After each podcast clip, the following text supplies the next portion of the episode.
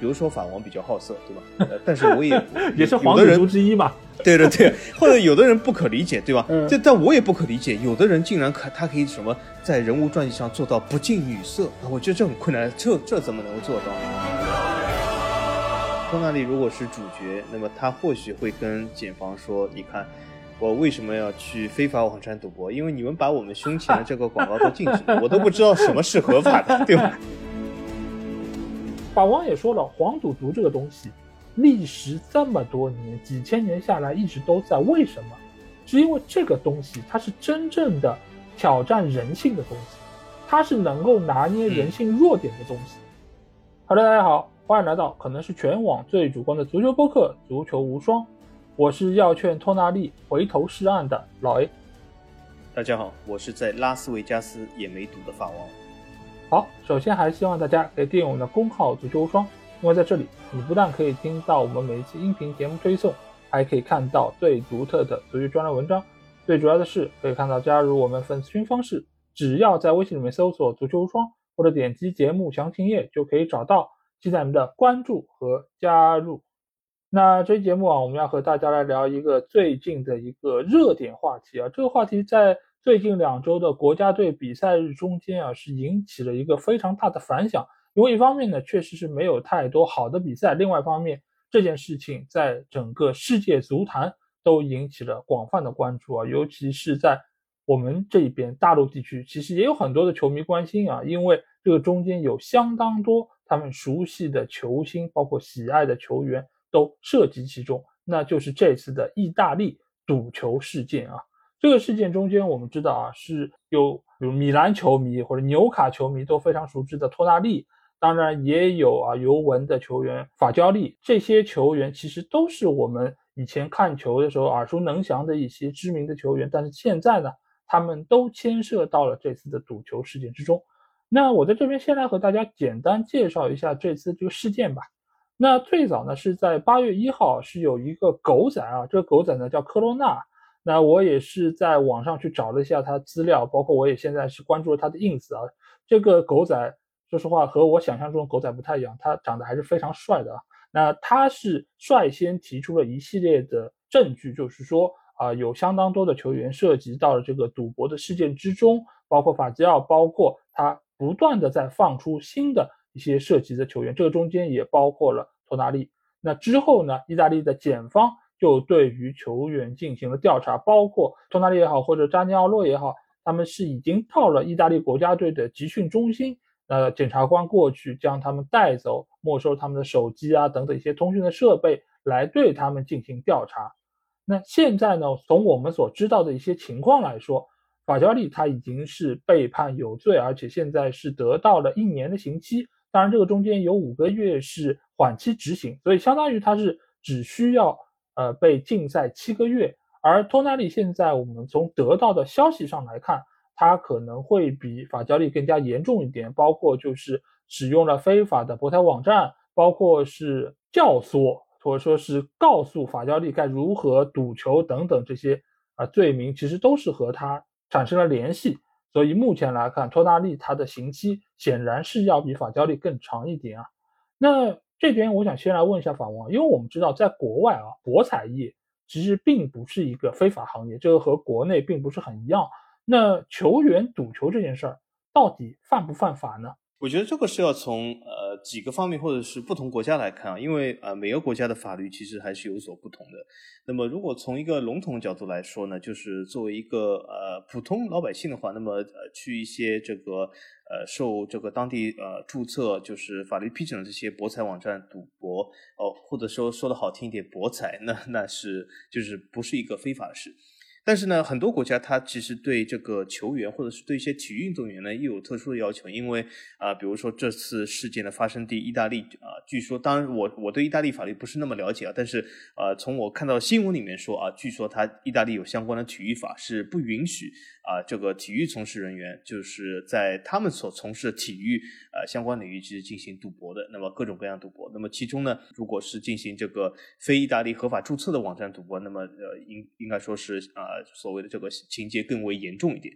呃，当然了，很多人也会想，就是既然如果是博彩都是呃合法的。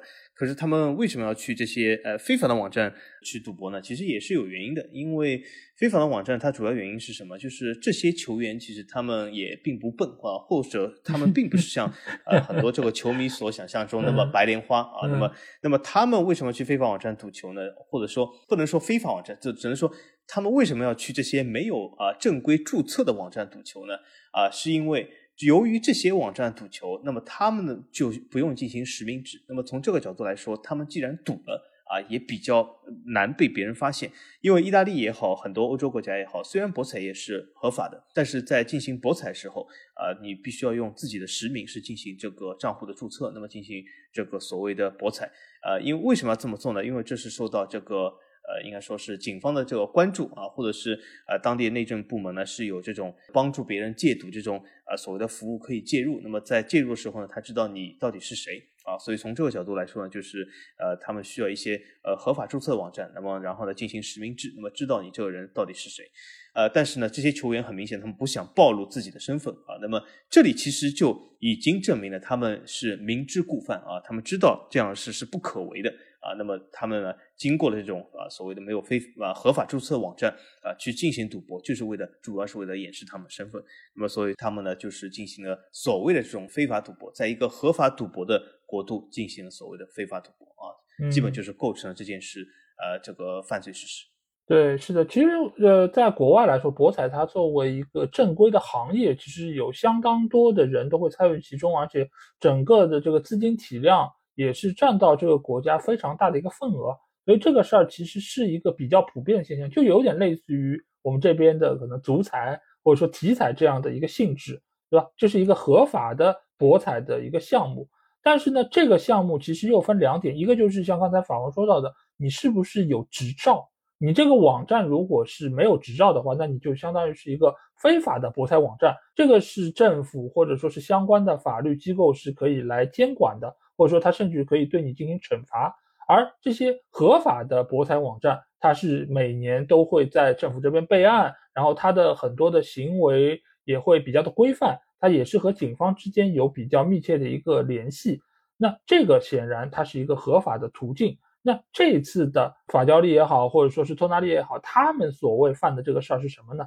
就是他们一方面是在非法的网站上进行了博彩，这个本身就是一个犯法的事儿；另外一个呢，就是他们是违背了一个职业的公约，就是所谓的体育道德准则。那作为职业球员，你是不应该在本人从事的这个体育项目中进行博彩的，这个是行业的规范。如果他是在一个正规的网站里面投注了足球比赛的话，那只能说什么？他是犯规的，但是他没有犯法。这是两个性质的事儿，但是这个中间其实又牵涉到同一个人，他犯了 N 个事件，造成了他可能会经受多个方面的这个处罚。就比如说，你像法焦利，现在我们所知道情况就是，他说他赌了吗？赌了，在非法网站上赌的吗？是的。那他有没有赌自己所球队的这个比赛？据我们现在知道，他应该是没有赌。而所以呢，这个情况下其实又是这个中间相对可能比较轻，是可以酌情来。减刑的一个方面，那另外一方面就是他当然是很积极的配合了警方的调查，所以呢，他也是能够得到一定程度的减刑。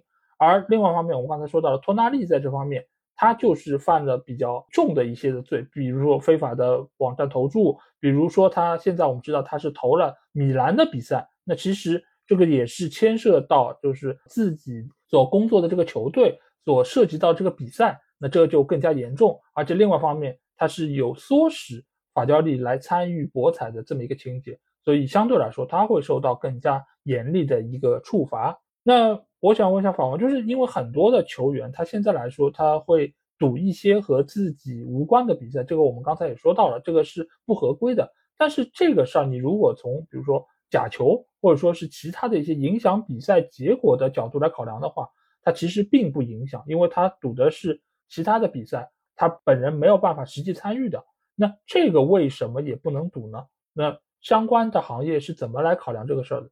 嗯，这个具体相关行业是怎么样考量他们背后的这个逻辑，我不是很清楚。但是我猜想是什么，就是这其实和很多行业一样，如果这个规定规范的呃，就是规定的太细致的话，比如说只规定啊不能读你自己参加的或怎么怎么样，就是从这个普遍的法律角度来说，我可以从一个相关工作者角度来给大家说，就是如果一个法律它规定的这个越详细，那么它之后就是它其实操作起来就非常的困难。就是从这个角度来说，你就是要不停的举证，不停的就是因为如果一个法律条款里面每一个字都是要重新来定义的话，那么这就是非常困难。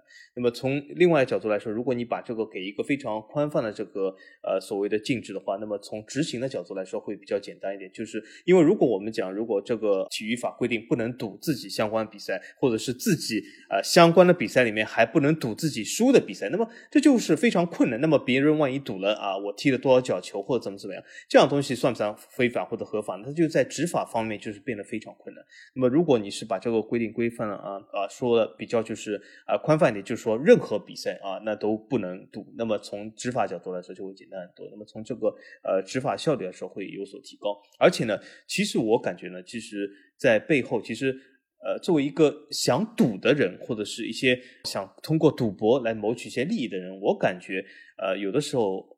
呃，其实人不是那么一个天真的，或者是人性其实是不是那么善良的一个动物呢？其实从某种意义上来说，很多时候一开始的想法或许是说啊，我不赌自己相关的，我不赌怎么怎么样。但是往往会发现，在有些事中，由于自己的这个呃心理活动，或者是由于自己的某些欲望，自己的底线呢，往往会越来越低。那么从这个角度来说呢，很少有人我觉得能够一直坚持啊，比如说我只赌啊其他球队比赛，我不赌自己的，或者我只赌这个不赌那个。但随着这个时间推移，都会越赌越多。那么，完全的杜绝球员参与这样这些赛事的赌博，无论是自己本方球队，还是对方球队，或者是其他任何第三方球队，我觉得从这个执法的这个效率上，或者是从整个这个行业的规范性来说，都是有所帮助的啊。那么，如果规啊规范的太细致的话，我觉得反而来说是非常困难，而且就是没有一个非常好的这种警示作用。嗯，因为每个球员他都是身处这个行业之中。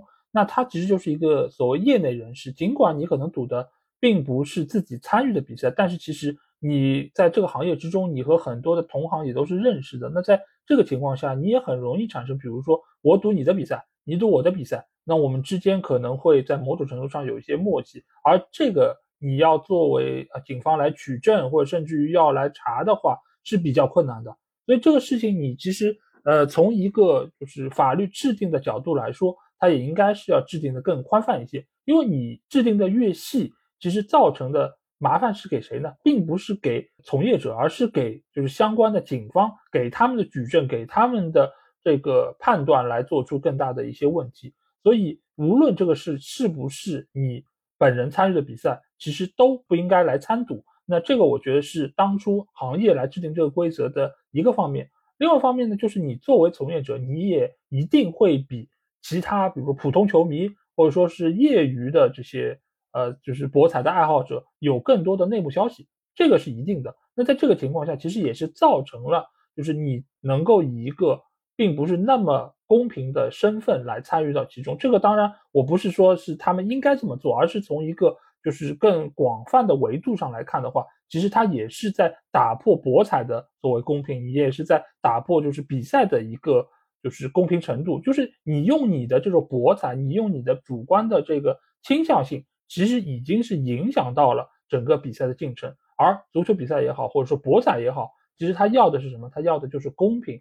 这个在我们之前可能两年多前吧，做的一期关于博彩的节目中，其实我们已经有谈到了，就是博彩公司他最讨厌的是什么？最讨厌的并不是说，比如说投注了哪一方，或者说是。呃，你有怎样的一些操作？最讨厌的是假球的产生，就是这一切变得不可控了。这个不可控对于行业来说，对于博彩来说，他们其实都是不愿意看到的。所以在这个情况之下，无论是出于哪个角度的考量，从业者都是不应该参与到自己行业的这种博彩内容之中。那这个里面其实也有说到，就是当年啊，布伦特福德的前锋伊万托尼，他在买球的时候，他并没有买本队的胜或者负。他买的是自己能够在比赛中进球，哎，很多的球迷都说这个太正能量了，对吧？这是在鞭策自己能够在比赛中有更好的表现。但如果是能够进球，那球队能够获胜，他本人也能够赢钱，这不是一个双赢的一个局面吗？那法王，你对于这样的一个看法有怎样的看法呢？嗯，这本身就是一种有争议性的看法。呃，我举个例子来说，呃，曾几何时，我们还经常会听到一些新闻，就是说，嗯，呃，这个新闻而且只存在于西甲，就是西甲在呃联赛收官的时候，经常会听到某某球队啊给。另外一个第三方球队啊，给他们钱，如果他们能够赢下那场比赛啊，他们就可以从中拿到钱啊，因为是这些球队是啊，无非是帮助了自己击败其他对手啊，帮助他们夺冠，或者是帮助他们保级，对吗？这些是啊，为什么在其他联赛是没有的？那是因为其他联赛也并不允许这样事。啊啊，西甲呢是啊，之前是允许这样式。那么，那为什么大部分联赛都不允许这样式呢？其实这样的事和这个所谓的托尼赌自己进球是非常像，因为当时也有很多球迷说，你看我这个钱是给那球队让他去赢球，不是让他输球，对吧？让他输球，比如说我是啊假球或者怎么怎么样，但是让他赢球，岂不是一种很好的鞭策作用呢？但是这又是说到了这个我们之前说的这个法律的宽泛性上啊。如果这个法律没有说。因为，因为如果要把这个法律制定到非常细致化，就是说啊，如果你这个钱啊，或者是你这个赌博啊，必须是啊，对自己啊，或者是赌一样自己没有百分之一百控制的东西啊，那么是可以的。但是这个时候在执法情况下，那就要证明了什么叫百分之一百控制是是不是百分之七十九控制就不行了，百分之八十一就不行，还是百分之啊六十七是可以的？这就是非常难。那么大部分法律他会说，只要是啊。你这个所谓的赌博，或者说你这个资金左右了比赛的进程，或者是影响了比赛的进程，那么就算是干扰。对吧？那么就算是干扰比赛，那么同样来说，他把这笔钱给了另外一个球队，让他去赢，这本身也是影响了或者是干扰了其他队，对吧？无论这个干扰是正向的还是逆向的，或者是呃托尼他自己压自己的球啊，或者是说他进球，其实也干扰了。因为为什么？因为他其实也会干扰一个球队的胜负。呃，举个例子来说，就以这个托尼这件事啊，如果他压自己进球，对吧？那么如果当时在比赛中获得了一个点球。我相信他会极力力争争取这个罚点球机会，或者从某种意义上来说，他打破了球队中本来的安排，或者他不是第一点球手，但他啊。极力要求罚这个点球，为了自己能够进球啊，能够啊，就是呃，在这个所谓的赌博上赢到更多钱，反而把球队的本身的胜负放在身后了，对吗？因为因为他当时考虑，或者是他自己要罚进这个点球，远比这个球队拿下这场比赛重要。比如说这个这个球队正好是零比一落后，对吗？有一个关键点球，他不是第一点球主罚手，他是第二主罚手，这是他跃跃欲试，为了这个钱，所以从这种情况下，其实也是干扰了比赛进程。所以，一个宽泛的、比较制定好的法律，那么它会有这样的条款，就是说，任何干扰比赛进程行为都是非法的，对吧？那么从这个角度来说，我觉得托尼的这个压自己进球，或者是像西甲这样啊，给钱给其他第三方球队赢一场呃另外一场比赛，我觉得也是同样来说是不足取的。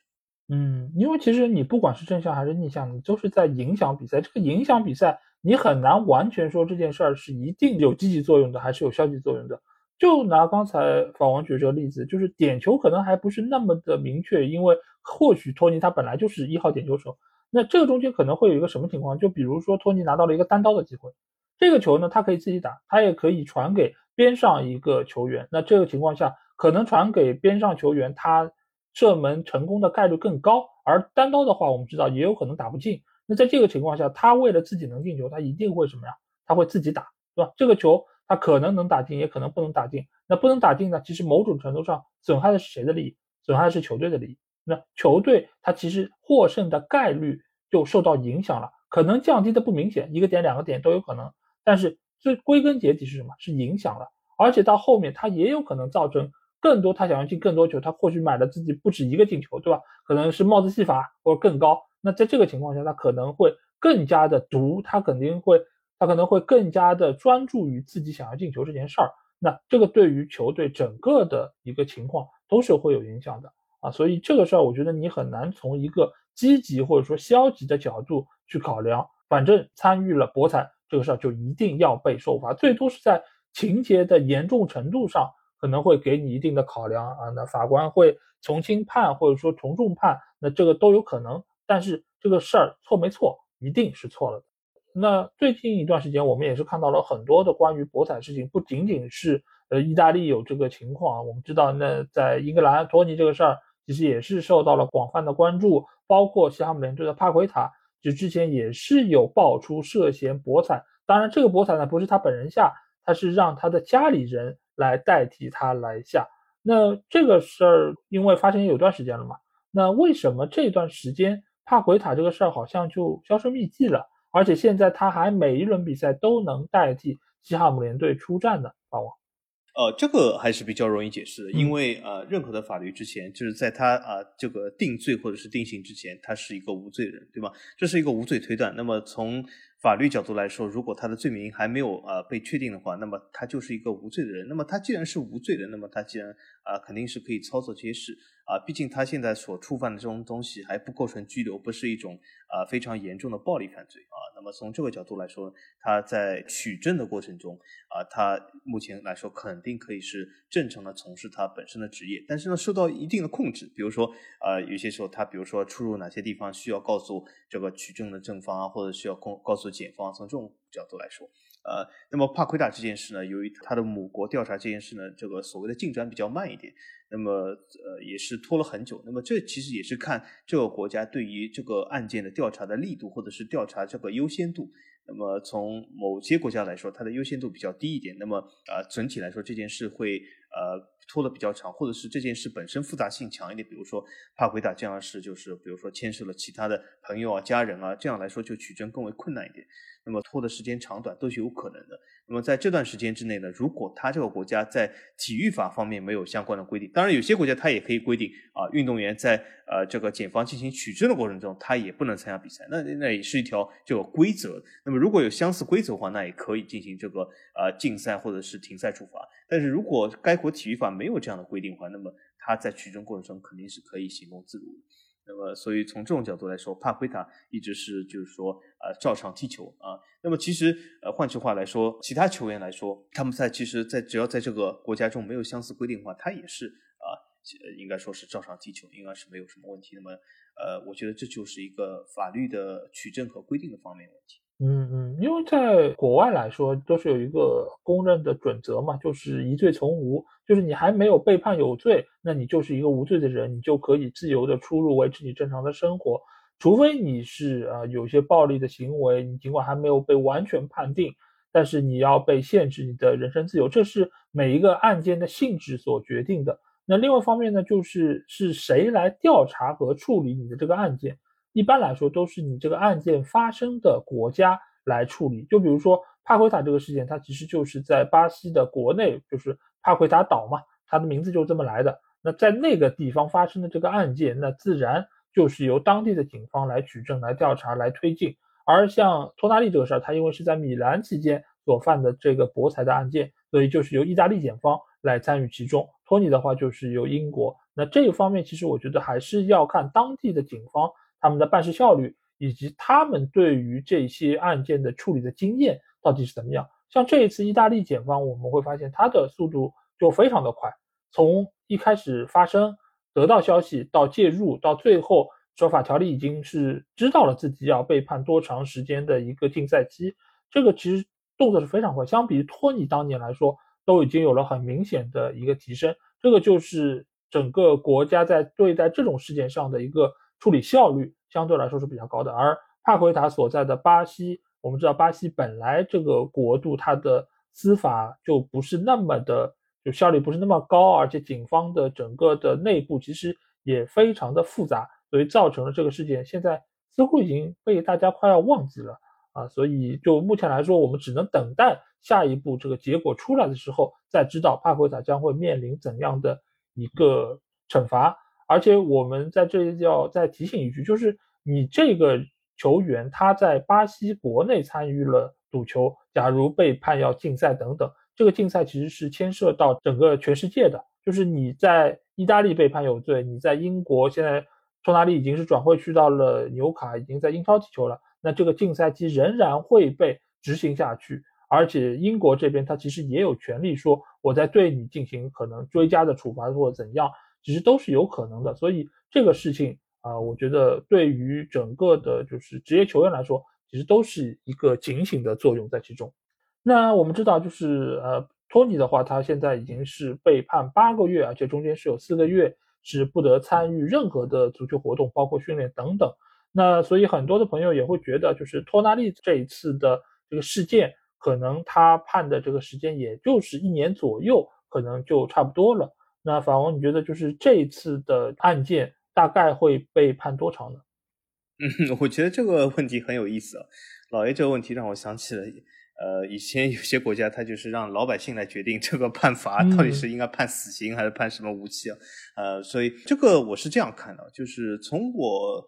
的看法来说，我感觉甚至这是我猜想啊，这是我纯猜想啊，甚至有可能托纳利最后连一年的竞赛都没有。我现在感觉就是他们这些判罚，呃，从我个人的角度来说，稍微显得轻了一点。举举个例子来说，现在的新闻是说法乔利是判了半年，对吧？半年竞赛。嗯。那么，但很多人说啊，这是因为他什么什么主动交代，怎么怎么怎么样，各种各样减刑的东西。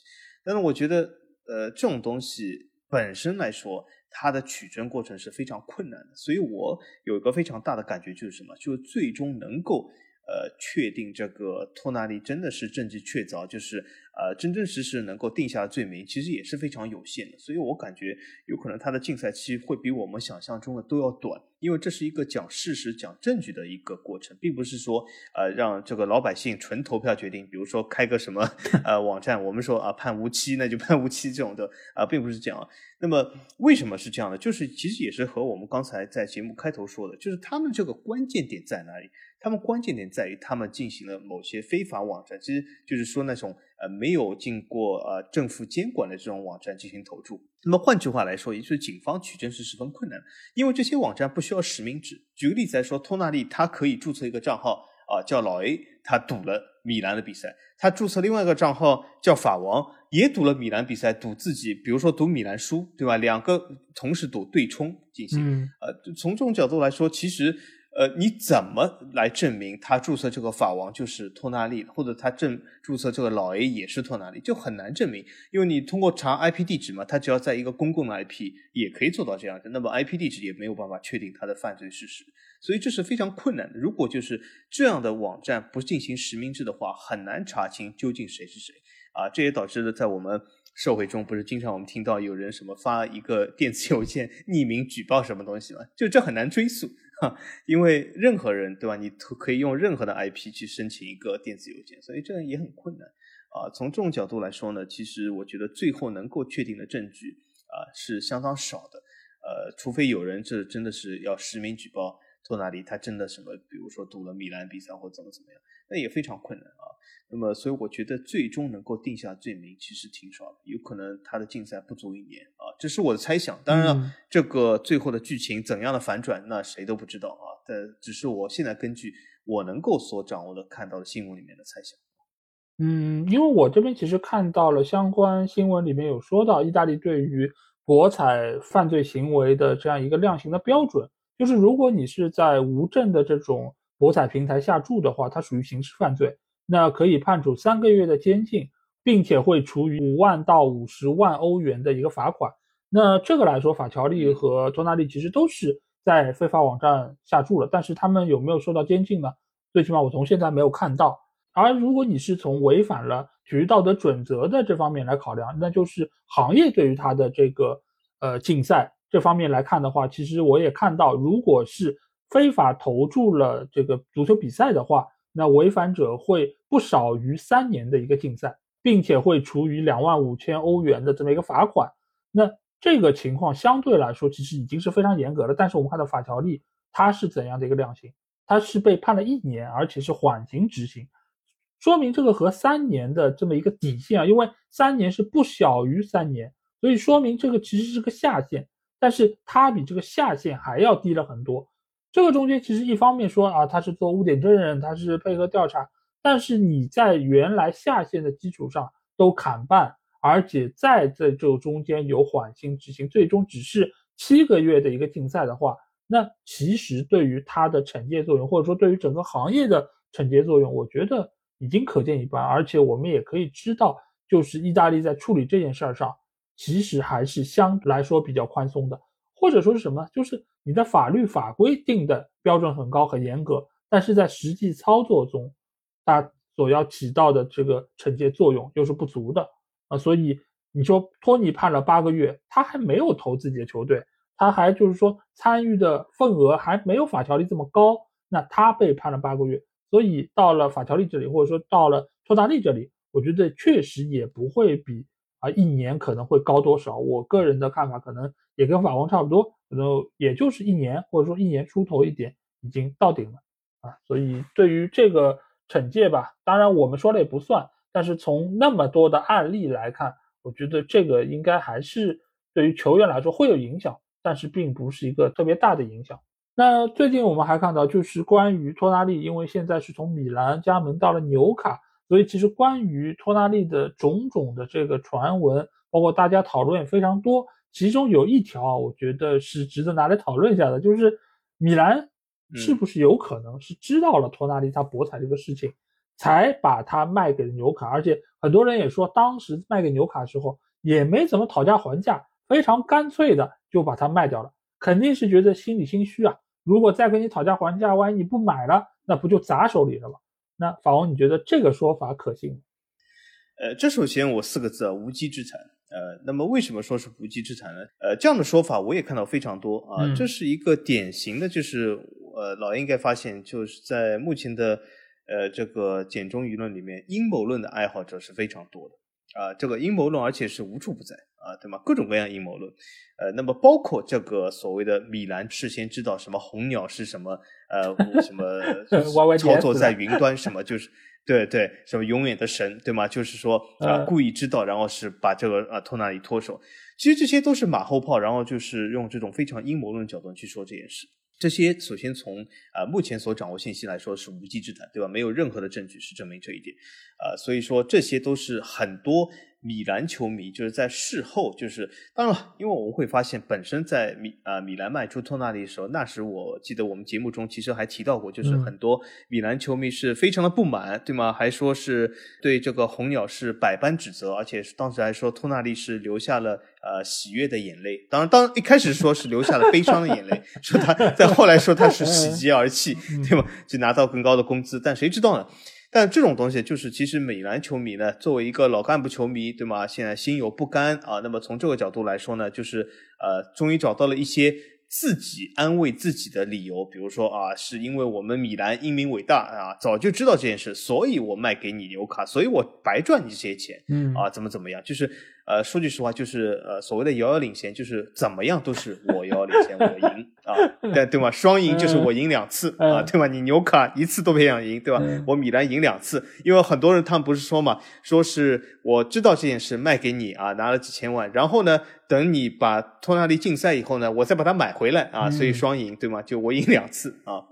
所以说这是阴谋论，我觉得呃没有必要去辩驳啊，或者是没有必要去驳斥，因为为什么阴谋论它就是存在特色，就是它没法证伪啊。那么你是各种各样阴谋啊都是非常多，那么所以说这种啊这种所谓的言论呢就是不值一提。但是呢啊我我说一下我的看法嘛，就是从客观的角度，因为我们很多听众也喜欢在留言里面说啊你们太主观不客观啊，这里我真的要说一下客观主观啊。从客观的角度来说，目前来说。啊，我们只能说，在我们录制节目的这一刻、这一秒，目前来说，没有任何证据显示米兰是知情这件事啊，这是客观事实，对吗？那么好，我说一下主观的事啊，呃，我法王是这么感觉的。我虽然之前也是驳斥了各种各样的这种阴谋论，或者说了客观，但我有个感觉，我感觉米兰或许有可能是真的知道这件事。但我倒不是说，呃，米兰知道这件事要早日把他托纳利脱手，倒也不是，嗯，呃，是因为米兰知道知情这样的事，但是也并不急于卖托纳利，或者也是把托纳利作为计划的一部分啊。主要几个原因，第一个原因是什么？有可能像托纳利这样的事，在意大利足坛是一个普遍性现象，也就是说，大部分球员，或者是我举个例子啊，比如说米兰一线队三十来个球员。如果三十来个球员里面有二十五个都是赌球的，那么米兰为什么要急于脱手其中一个人呢？对吗？所以从这种角度来说，米兰作为一个雇主或者是作为一个球队来说，有可能知道这些球员啊在背后是有赌球活动的，但是由于这个现象实在太过于普遍，所以在意大利已经成为了一个默认的一个现象，所以他并没有急于要卖出托纳里啊，这是我。的看法，那么这是也是我的猜测，我是没有证据猜测啊，但是我感觉这是一个非常普遍现象。如果在一个国度，某件事已经成为一个呃大家都在从事的，大家其实都已经呃，不能说默认，已经在睁一只眼闭一只眼的情况下，已经认知的一个现实啊，米兰未必有急于脱手这种想法。或许米兰的想法只是他只是普通人啊，这个打引号的普通人、普通球员行为的一员啊。那么究竟卖卖他，还是要待价而沽的啊。所以说，呃，我是这么看。嗯，这个事情其实我觉得，呃，米兰知不知道不好说，没有证据知证明他知道。或者说没有证据证明他们把他赌球这个事儿特别当一回事儿，因为米兰球迷会这么说，显然是他们觉得这个事儿，呃，米兰觉得是一个耻辱，是一个污点，那我们赶紧把它脱手，那不要再有这个麻烦。但是如果当你整个球队都是非常黑的时候，都是污点的时候，你还会把这个点当成是一个污点吗？你会觉得很正常啊，这里不都是在参与博彩吗？这个是我们下一个话题会说到的。那这么多人都参与博彩的话，那这个人又有没有必要把它急着卖掉呢？你卖掉了，剩下还有那么多污点，那有什么用呢？那如果你真的要查到我头上，对于我的球队要有不利，比如说惩罚或怎样的话，那不解决根本问题啊。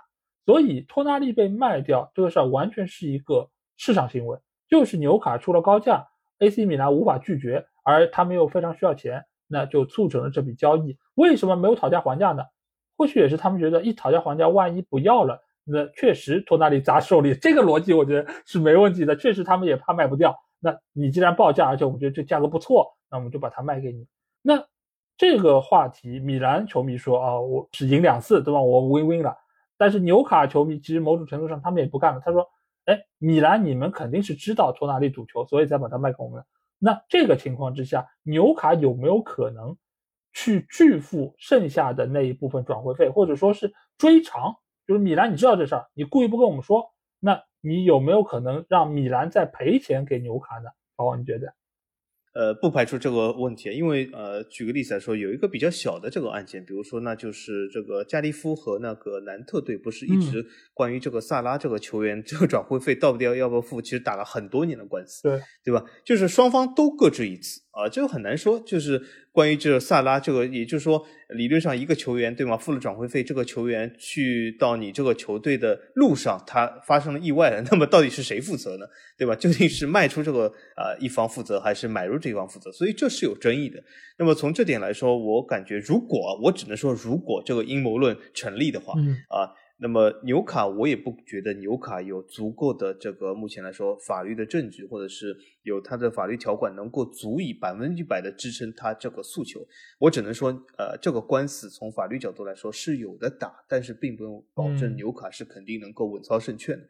那么从这个角度来说呢，也是一个旷日持久的官司，因为这也是里面的反反复复的点非常多啊。就像这个萨拉这个呃所谓的转会事件也很难，就是。到底啊，谁应该负责这一方啊？而且你真的要证明米兰是知情不报，其实也也已经相当困难了。而且就算证明了这一点，是不是就是形成了啊能够拒付或者不付转会费的一个必要条件？这其实也是有争议的啊。那么从这个角度来说，我感觉呃，就是这是一个非常难说的事，因为米呃米兰也可以说啊。因为我知情这一点啊，所以我给你转会费打了折。本来托纳利是要卖两亿的，但我现在给你六千万，对吗？就因为因为这样的东西其实也是非常容易发生的啊。所以你看，我知道这件事，所以我给你六千万啊，所以我两亿打折打到六千万，对吧？所以你赚到了。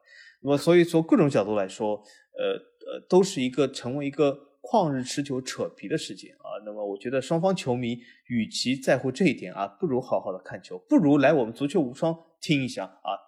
踊跃参加评论，比去扯皮这件事，我觉得更有意义。我觉得这件事情其实主要的问题点还是在于球迷啊，球迷他说了不算，而且他很多时候这种言论他不用负责任，所以呢，他们会站在所谓米兰的立场上来说一些观点啊。但其实米兰他们是不认的，因为米兰知道他一旦要认了这件事儿就完蛋了，他们真的就是授人以口舌，对吧？因为呃，米兰他首先在这件事上他知道你没有办法证明。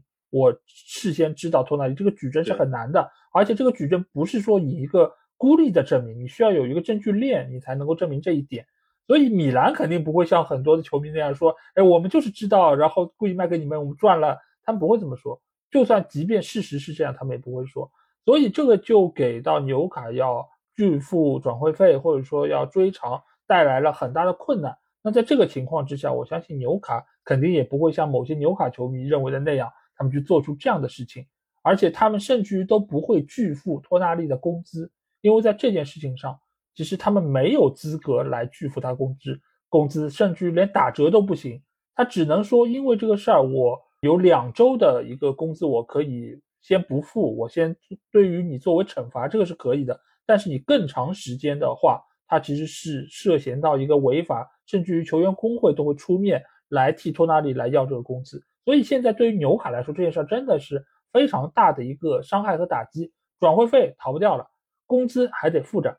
你和托纳利解约吧，可能是一个结果，但是你把它解约之后呢，你这个资产其实就是负资产，而且这个是一个非常长的一个合约。他们和托纳利是签了五年。那从你的账目上来看，你是一个相当大的损失，而且现在你付了这么多钱出去之后，使得纽卡的 FFP 现在离限额已经非常的近，那造成了他下一阶段想要花钱，你但凡是找一个成名的球员，或者说是工资比较高的球员，你就有可能超支，那造成了球队他可能在下一阶段的一个发展都会因此而受到影响，所以纽卡现在真的是处在一个两难的局面之中，这一切呢？你很难去怪米兰，你要怪也只能怪托纳里他本人。那这里我们要来说一说，刚才我们说到的就是意大利到底有多少足球运动员参与到博彩之中。这里我们也是看到了一条新闻啊，就是意大利有一个退休的检察官，他表示现在差不多有百分之七十的足球运动员都参与在博彩之中。这个话是基于什么讲的呢？这个并不是说基于现在，而是他以前有调查过非常多的案子。从上世纪的八十年代开始，意大利就是一个赌球非常猖獗的国度，而且非常多的运动员也参与其中。那我想问一下法王，就是为什么意大利会有这么多的球员参赌呢？呃，这个问题是我今年其实最喜欢一个问题啊，我觉得这个问题非常大，呃。我觉得可以先从整个赌博现象来说，就是呃，赌博这件事啊，首先，呃，我相信很多不赌博人有的时候难以理解，就是说，呃，为什么这些人就非要去赌博，对吗？但是我可以告诉大家，黄赌毒这三件事其实跟随人类的历史是十分悠久的。其实人类刚有组织形式的时候，这三件事就有了啊，所以这三个东西从某种意义上来说，是很多人类他刻在他骨子里或者刻在他基因上的一种。呃，追求或者是一种爱好，或者是一种欲罢不能的一种呃兴趣。很多人当然了，这这些东西呢，其实很多成瘾的东西，很多呃没有成瘾人他没法理解他们这种啊为什么会有这种成瘾性的诉求，对吧？就比如说不赌博人，他们没法明白为什么有的人他就是赌博成瘾，就是无论如何啊家破人亡都要继续赌博啊，或者是啊吸毒的这样角度来说，对吗？但是我可以告诉大家，因为你设身处地想一想，对吧？你也有一样。呃，让你这种欲罢不能的东西，比如说法王比较好色，对吧？呃，但是我也 也是皇族之一嘛。对对对，或者有的人不可理解，对吧？这但我也不可理解，有的人竟然可他可以什么在人物传记上做到不近女色啊？我觉得这很困难，这这怎么能够做到呢？对吧？这很困难，对吧？所以说从这种角度来说，就是你设身处地想一想，对吧？那么呃，当然我本人呢是没有赌博的这种兴趣爱好，也没有这种呃欲望，呃，所以说我在节目开头的时候说我在这个拉斯维加斯我都没有赌博，我也没有想过要赌博，因为我对这种事没有一个非常大的兴趣或者欲望。但是呢，呃，很多人对这件事是非常有非常大的欲望。那么，我以前曾经在我们就是之前那些讲赌博的那个节目里面啊，我曾经说过，就是我曾经在一个非常大的国际性的这种呃赌博公司工作过，当然不是教教人赌博，是这个呃其他系统领域的。当时其实这个赌博公司，这个所在国家的这个内政部的。帮助别人戒赌的这个呃所谓的这个热线这个网站都是由这个赌博公司出资，因为它是这个政府规定，就是你如果是要注册成一个合法的啊这种所谓的赌博机构，你必须要还是要向社会要有所投入。那么从这个角度来说，我也知道就是啊这些网站啊这些热线啊。有很多人真的会打来咨询，就是说我怎么能够啊戒赌，我怎么能够不赌？反正就是非常困难。这件事像很多人戒烟啊，或者是这样非常困难。那么很多不抽烟人会觉得，哎，这种为什么戒烟会变得这么困难啊？就就是其实类似的东西。所以说，从一个广域的角度来说，有些人他不得不赌啊，就是他毒瘾很大啊，就是所谓这种人，他毒瘾很大，就是他成了一种呃所谓的。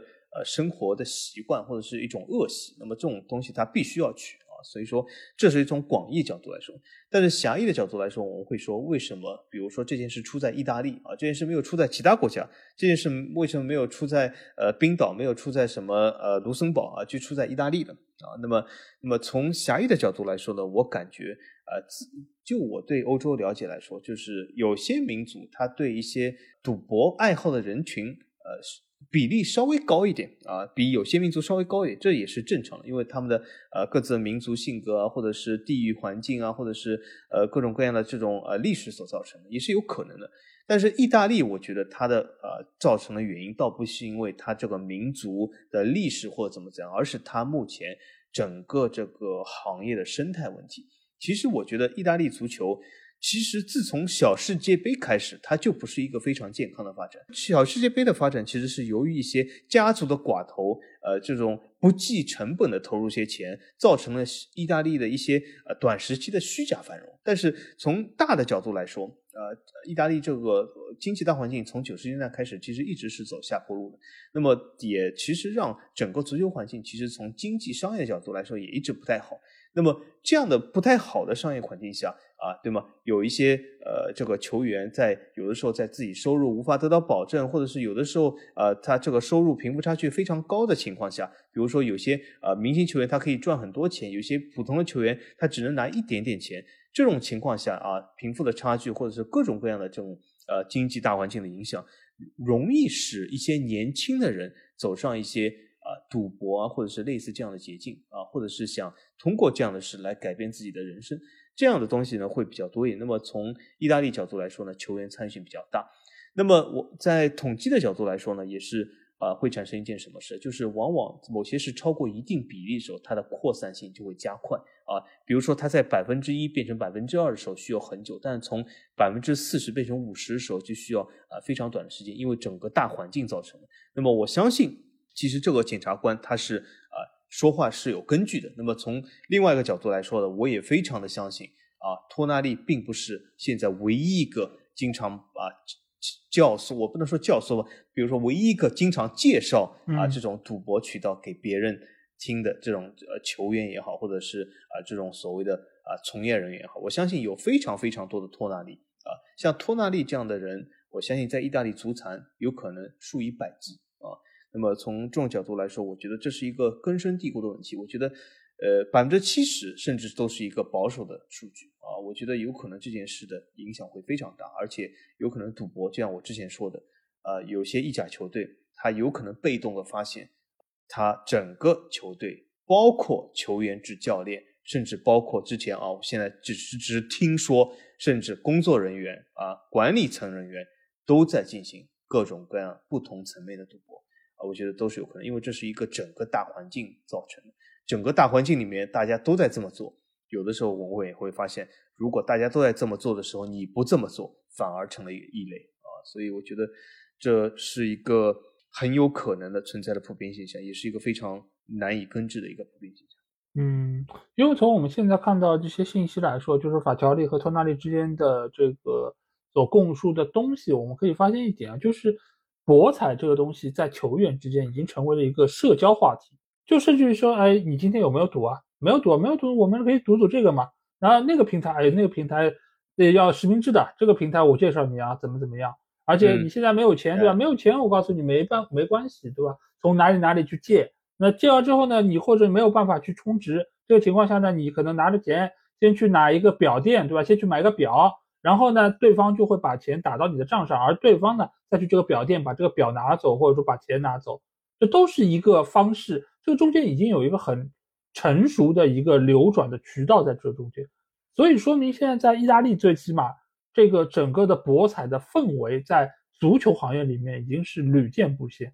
我们也知道，最近就是这狗仔克罗纳，他其实现在来说他也是供出了很多的球员的名字。但是呢，现在很多的球员都好像被证明说他们好像没有参与到博彩，那他的很多的这个推特也好，什么都是被打脸了。那在这个情况下，其实我觉得，在他的这个叙述中，可能也未必说真的都了解到一些内幕消息。但是呢，他坚信一点，就是我说出来这些人啊，其实都不是好人。或多或少可能都参与过。那我运气好呢，我可能都说中了。哎，那回头你们说，哎，我果然厉害，对吧？就知道内幕的，然后我的流量就来了。但是呢，如果没有得到验证，那或者说当事人出来我辟谣了，那大不了就是那可能我押错了呗。但是他之所以敢这么做，一方面也就是证明，在整个意大利，犯罪的人、博彩的人真的是非常非常多。就我们就跟开玩笑一样嘛，就是你从楼上扔一块砖下来，可能砸到了人，对吧？百分之九十是个局长，然后百分之十是个是个厅级的，对吧？就都有很可能就就说明这个地方就当官的多，对吧？那你在意大利就是博彩的多，你随便说随便指，基本就是打哪指哪，总归能够说得对的。所以现在整个意大利，我觉得就是这样一个问题，我觉得已经是到了一个积重难返的程度。而且以前的这个检察官他说的这个事儿，其实是上世纪八十年代就已经出现的，贯穿这么多年，一直到现在，这个趋势可能他说的百分之七十已经很让人触目惊心了，是个很大的数值。那现在来说，很有可能比七十还要高，就是相比于以往来说，这个问题愈发的严重。那这个问题是怎么造成的？一方面，我们说到它已经是成为了一个系统性的东西，已经是成为了一个社交的一个话题。另一方面呢，就是我们知道现在意甲的球员他的工资普遍是比较低的，相比于英超来说，或者相比于其他行业的一些人来说，他的工资是比较低的。那造成了就是他们需要一些其他的渠道来增加自己变现的可能性。那自己从事是足球这个行业，那我知道很多足球的内幕消息，而且我们刚才说了，他们是一个社交的一个活动，那你也可能从其他队伍的球员那儿听到更多的一些消息。那在这个情况下，你就可以进行博彩。而你如果再是用了很多的非法的网站的话，其实确实是比较难追究到的。那这个情况下就变得从有第一个人开始吃螃蟹，到后面慢慢的大家都成为了螃蟹。那整个意大利的这个博彩的这个情况就愈演愈烈了。那除了球员之外，我觉得还有一点就是，当局它本身的监管确实就是不利的。它对于球员博彩，或者甚至于对于博彩这个事件本身，他们其实都没有引起非常大的重视。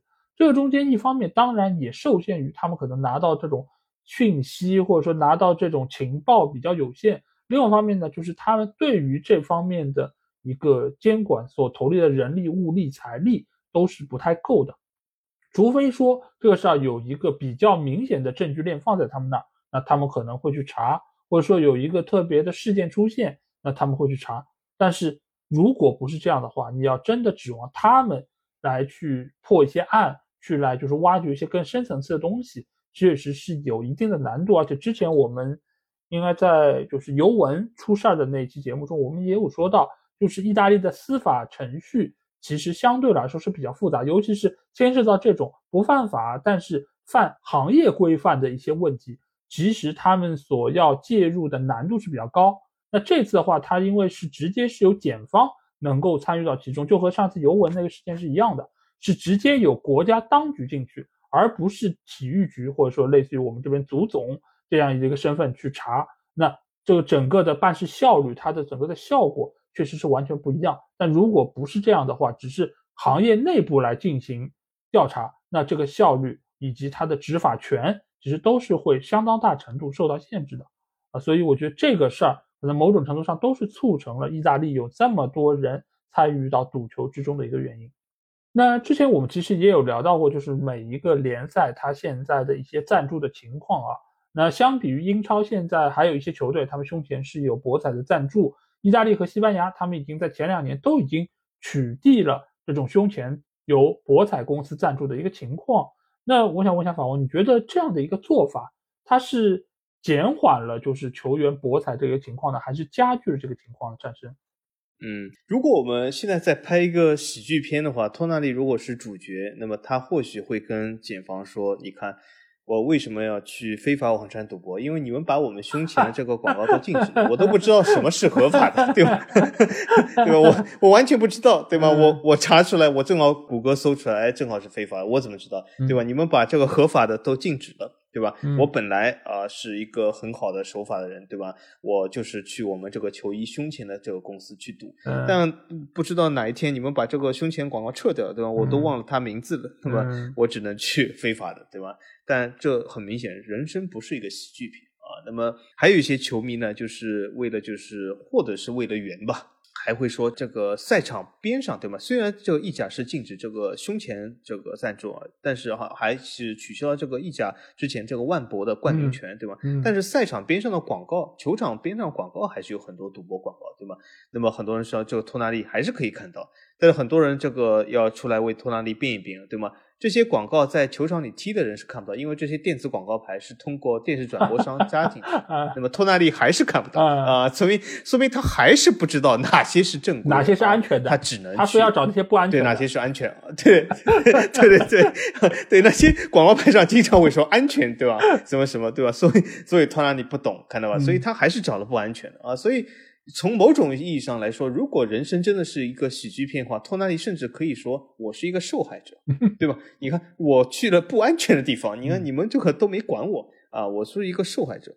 但是玩笑归玩笑，我觉得禁止这样的啊赌博广告是一件很好的事。啊，而且这也是之前这个意大利啊，我记得是二零一八年出了这个法案，说就是今后就是啊某某时间点开始禁止。我觉得是一件很好事，因为呃我之前就是一直比较反对在足球的球服上，呃甚至在赛场内啊，更是在这个所谓的呃联赛的冠名上啊去加入这些赌博的广告，我觉得非常不好。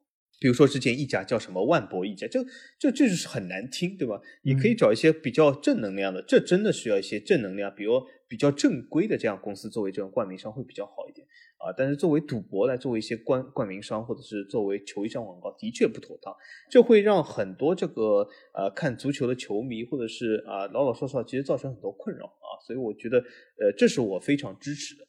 但是仅仅通过啊不让这些赌博公司赞助这个球队或者赞助这个联赛，就能减少整个呃意甲现在呃如此的混乱这个局面吗？我觉得完全没有用。这就是有点像什么？有点像我以前小时候知道有个成语叫精卫填海。嗯啊，这就像就是你拿一块石子啊扔进一个大海，说你看我终有一天石子扔了多就把海填住了。但这可能吗？啊，通过这样的进啊，真的是扔了一块小石子进了一个大海，应该说掀不起多少波澜，呃，几个水花而已。那么这是一个非常深层次的事，就像刚才老 A 和我这个都说，这个是整个是意甲来说，或者是整个意大利，或者是有可能更大范围的，呃，这个所谓的一个深层次原因。通过呃不让别人做广告，我觉得能够起到的效果有，我不能否认啊有，但是是微乎其微的。但是呃，换句话来说。又是要说，就是如果你做一件好事，不能因为好事太小而不做。嗯，那么虽然它的效果是微乎其微的，我觉得仍然不改变需要做它的这个必要性啊。所以说，不能因为说，哎，这个事其实做了没什么用，我们就让这个广告继续做下去啊，不能，还是应该做这件事，因为我们只能做到我们能够做到的啊。当然，我很多事我们或许不能做到，但这就是要有一些深层次原因来解决这件事。我觉得从禁止博彩赞助商来介入意甲足球这件事儿，我觉得首先就是说明意大利足球的管理方他们其实已经意识到这是一个不太好的趋势，一个不太好的迹象，那就是让更多的人，尤其是一些青少年，他们看到了这样的一些广告，然后参与到了赌博之中。这个不仅仅对于球员，对于足球这个行业，对于整个社会来说，其实都是有非常大的一个损害作用，尤其。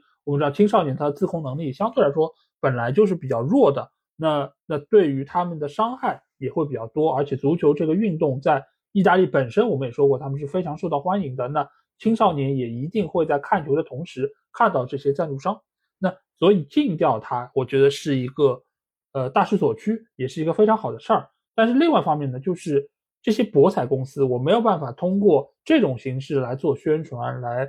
扩大我的用户，那他一定会在其他方面想出更多的办法，甚至会想出一点阴招来扩大自己的影响力。这个里面其实就牵涉到，比如说托纳利就是让法条利去哪一个网站读，这个我很难说是他的一个自发行为啊。就比如说，哎，这个网站我用的好，我来介绍给你，对吧？口口相传，这个是一种可能性。但是另外一种可能什么呢？就是像我们这儿很多的一些博彩，它其实有所谓的私庄。然后丝装下面呢，它也有一些拉人头的一个行为，就是说你给我再拉来几个用户，我这边分你几个点，对吧？我相信如果在国内是有参与过这种，应该是知道这个情况。这个现象并不是只有在大陆地区有，在全世界其实都有。当然，我也并不是说托纳利就是这个拉人头的，啊，我没有这么说。但是这个一定在当地是一个普遍现象，而且在球员哎，中间，这里我我想打断一下老 A 啊，就是以后托纳利要进我们足球无双群，你一定要把他即可踢走，不然他就是来拉人头的，真的。所以就是这些博彩公司，它一定会去找一些在行业里面，呃，我也很难说是 KOL，或者说是他们在行业里面比较有名气的人来做这个事儿，但是他一定是有一定影响力的，他也是能够说我能拉到一定的人头来做这个事儿的。所以在这个情况之下，你可以说赞禁止了赞助，它是一个好事儿。或许不禁止，他也会做这个事儿，也会拉人头，对吧？但是这个事儿或许某种程度上会加剧这个局面的产生，或者说会让他们变本加厉的来推进这个事儿啊。所以这个情况之下呢，我很难说这两者之间有必然直接的关系。但是禁止，我觉得这个很好，只是第一步。但是更重要的是在之后，意大利足协他们整个的政策的制定方面，怎么来规范、来杜绝这种事情的发生。所以托纳利这个事儿，我觉得不应该是一个结束，而是应该从他开始有下一阶段，有更多的一个规范在其中。那这个里面，其实我们又看到，就是呃，安切洛蒂其实也有接受媒体采访，来问他对于意大利这次这个事件怎么看。那安切洛蒂说，这个事你不应该怪意大利足球，你应该呢就是把精力放在这些球员身上，这个是他们个人的一个行为啊。所以由此来抹杀意大利足球是不合适的。那我想问一下法王，你觉得就是这件事情，你或许是球员个人的一个行为造成了他们赌球情况，那反观整个意大利赌球这个事儿，我们刚才也说了，确实可能人数是很多，也是一个常态。那你觉得在整个世界足坛来说，意大利赌球这个事儿是不是一个个案的？在其他国家这个情况，嗯你觉得存在吗？或者说他们有可能比意大利还严重吗？嗯，这里我必须要主观一把了，听众朋友们，因为我实在是没有证据啊，我没有证据证明全世界啊、到底是发生什么事，但是我这里必须要主观一把。嗯我觉得安切洛蒂的话，如果分两半来说，的确啊，托纳利这件事是一个个案，法乔利是个个案，什么其他这些球员都有可能是个个案。但是一个个案加起来，它就不是一个个案啊。所以说，从球员角度来说，的确我们会发现，呃，任何呃，这比如说托纳利，对吧？他只去赌球是他自己做决定，对吧？不是其他球员是用枪逼着他啊。所以从很多角度来说，都是一个个个案。但是很多个案加起来就成了个普遍现象。那么这个普遍现象呢，我有一个非常不好的感觉。